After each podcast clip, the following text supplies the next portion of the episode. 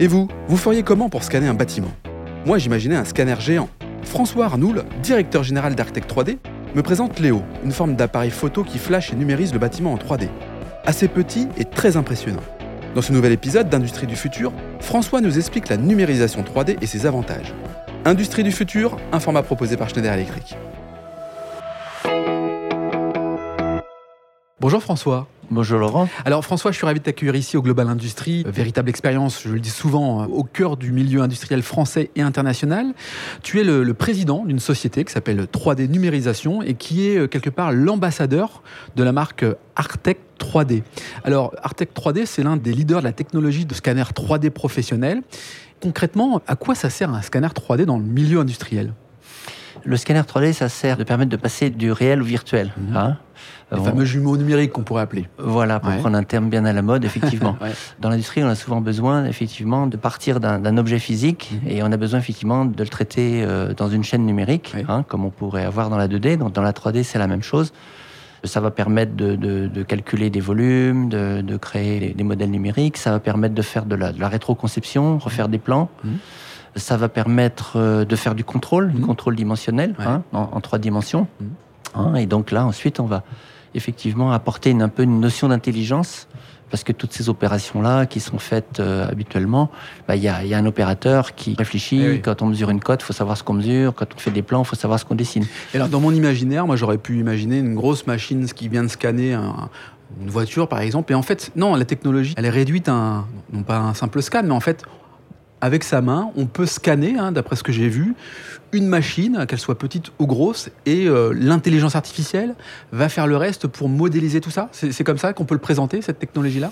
Ben oui, tout à fait. En fait, Artec a amené une rupture technologique euh, sur le, marché du scan euh, dans les années 2009. Hein, mhm. C'était le, premier scanner qui était la lumière structurée portable.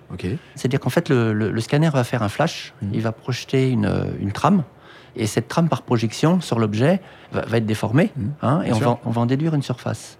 Et une surface 3D, c'est un excellent repère dans l'espace. Donc le, scanner va se repérer par rapport à ce qu'il à ce qu'il voit. Hein, comme vous vous promenez en forêt, vous vous repérez Mais oui, oui, bien sûr. à, l'environnement. Donc le scanner va, va, va, pouvoir faire ça. Et donc effectivement, euh, l'autre innovation, c'est le fameux Léo, qui est un scanner autonome. Celui qu'on prend avec la main, c'est ça On prend avec la main, c'est comme un appareil photo, on sort de la sacoche, on fait les photos et puis on reprend le range. Donc il va, il va travailler sans ordinateur. Après, les travaux qu'on fera derrière, les exploitations des données, tout comme un appareil photo, on les fera tranquillement dans son bureau derrière son, PC. Bien sûr. Alors, euh, bon, une fois qu'on a euh, compris, imaginé en tout cas le produit qui vient scanner un produit physique, à quoi ça sert? En fait, quels sont les cas d'usage qu'on peut euh, travailler avec ce type de technologie-là? Bah, le scanner, il va prendre plusieurs millions de mesures chaque seconde. Hein. donc on va avoir un maillage qui va comporter des millions de points. Mmh. Donc derrière ça, on va effectivement pouvoir euh, prendre des mesures. Mais quand on prend une mesure, est-ce qu'on prend la mesure par rapport à un plan ou est-ce qu'on la prend par rapport à un point? À la réalité, tu veux dire? Le, point étant la réalité, c'est ça Voilà, tout à fait. Donc effectivement, c'est là qu'intervient l'intelligence artificielle, c'est qu'en fait, le logiciel va, devoir interpréter des formes. Hmm. Un plan, c'est pas un cylindre, euh, c'est pas une sphère, etc. Donc on, va ensuite pouvoir pouvoir faire ça. Alors il y, aura deux, cas d'application euh, qui sont euh, cousins. Hein. Hmm. ça va être le, contrôle dimensionnel où là, au contraire, on va on va chercher les anomalies. Et puis la rétroconception où là, on va plutôt extraire des géométries. Si on a une cote avec trois chiffres après la virgule, c'est ça. Bah, il y, a effectivement derrière quelqu'un qui va, qui va décider de mettre un contron, etc. Euh, là, on, va refaire les plans. Donc là, on parle de précision, et j'imagine que dans l'industrie, la précision est clé. Oui, oui, tout à fait, tout à fait. La, précision est clé. Si on fait de la rétroconception, encore une fois, il y aura beaucoup, beaucoup de mesures. Mmh. Euh, telle référence, elle est à quelle distance par rapport à telle autre, etc.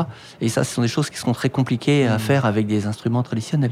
Ce que je vois comme euh, cas d'usage, c'est aussi le fait d'avoir des pièces assez vieilles sur lesquelles on n'a pas de plan. Bah là, on répond concrètement en fait à, reconstituer finalement une pièce dont on aurait perdu les plans avec euh, cette technologie. C'est comme ça aussi qu'on peut l'interpréter, ce produit-là. Bah oui, tout à fait, parce qu'aujourd'hui, on, a la fabrication numérique. Hein. On parle beaucoup de l'impression 3D, mais en fait, c'est la, fabrication numérique. Ça peut être de l'usinage, ça peut être l'impression 3D, eh et on parle de plan 3D. Mmh. Donc, euh, effectivement, sur des pièces anciennes, ça devient très intéressant parce qu'on va soit refaire des plans, euh, c'est un peu comme la 2D, hein. on, peut, mmh. scanner un document, refaire un document Word éditable, etc. En, 3D, c'est un peu la même chose. Donc, soit on va refaire des plans paramétriques, ça mmh. c'est un petit peu le, un petit peu le Graal, c'est qu'après on peut le modifier. Après, on peut faire des choses, extraire des surfaces. Donc on va simplement extraire des surfaces qui seront ce qu'on appellera les surfaces gauches, dont, on n'a pas forcément besoin de connaître les cotes, qui permettra de reproduire cet objet. Ou alors on va simplement se contenter du polygone, comme on ferait euh, sur un, document 2D, on se contenterait des pixels. Les polygones, c'est un peu pareil. Merci François pour cette précision, pour la présentation d'Artec et de quelques cas d'usage. Mais moi, j'aimerais bien avoir un cas d'usage un peu plus précis. Tu me parlais principalement de Renault. Vous avez mis en place quelque chose d'assez euh, spécial pour eux. C'est quoi ce projet? Bah, oui, c'était avec un, partenaire. Renault souhaitait mettre euh, en ligne un, musée, un, musée de voitures. Mhm. Ils avaient une exigence euh, particulière, c'était d'avoir du photoréalisme, vraiment du photoréalisme. Donc là, effectivement, on est passé par le scan 3D. Euh, ce qui a permis de scanner 75 véhicules, intérieur, extérieur. En 360 en plus, j'imagine Ils ont été scannés. Donc le, scanner portable permet d'aller scanner à l'intérieur, d'aller, etc. Et ça permettait effectivement de garantir un niveau de précision et surtout un niveau de détail parce que le scanner, il va rien oublier. Hein, et donc ensuite, il y a eu un travail qui a été fait. Ils ont même été jusqu'à enregistrer le bruit du moteur, ah le, bruit, du, klaxon, etc. Pour les passionnés de voitures de, Renault, quoi. Euh, voilà, tout à fait, tout à fait. Euh, on est une entreprise, une industrie. On souhaite euh, donc scanner ses produits, ses supports. Comment fait-on? Comment on, on, se rapproche de toi? Tu as un site internet? Comment fait-on pour rentrer en contact avec toi? Oui, tout à fait. Bon, on a un site internet, hein, 3dnum.fr, bien sûr. Et puis ton LinkedIn, j'imagine, euh, François Arnoul, sur laquelle on peut te contacter sans, sans trop de difficultés. Tout à fait, vous trouverez Victor Arnoul. Très bien, parfait. Eh bien, merci François, merci d'avoir participé au podcast Industrie du futur, un format proposé par Schneider Electric. Merci. Si cet épisode vous donne envie d'aller plus loin, c'est l'occasion d'en parler à Antoine Chart, directeur national des ventes. Bonjour Antoine. Bonjour Laurent. Antoine, peux-tu nous dire comment passer de l'idée aux actes lorsque l'on veut se transformer? Laurent, c'est très simple. Les sujets de transformation digitale, de décarbonation et d'électrification sont au cœur de la stratégie Schneider Electric. Et comme on a pu l'entendre dans ce podcast, l'ambition de Schneider Electric est d'accompagner les entreprises du territoire sur ces enjeux de transformation. Pour entrer en contact avec nous, rien de plus simple, le site internet www.se.com ou mon profil LinkedIn où je me ferai un plaisir de vous répondre. C'est très simple. Merci Antoine. Merci Laurent.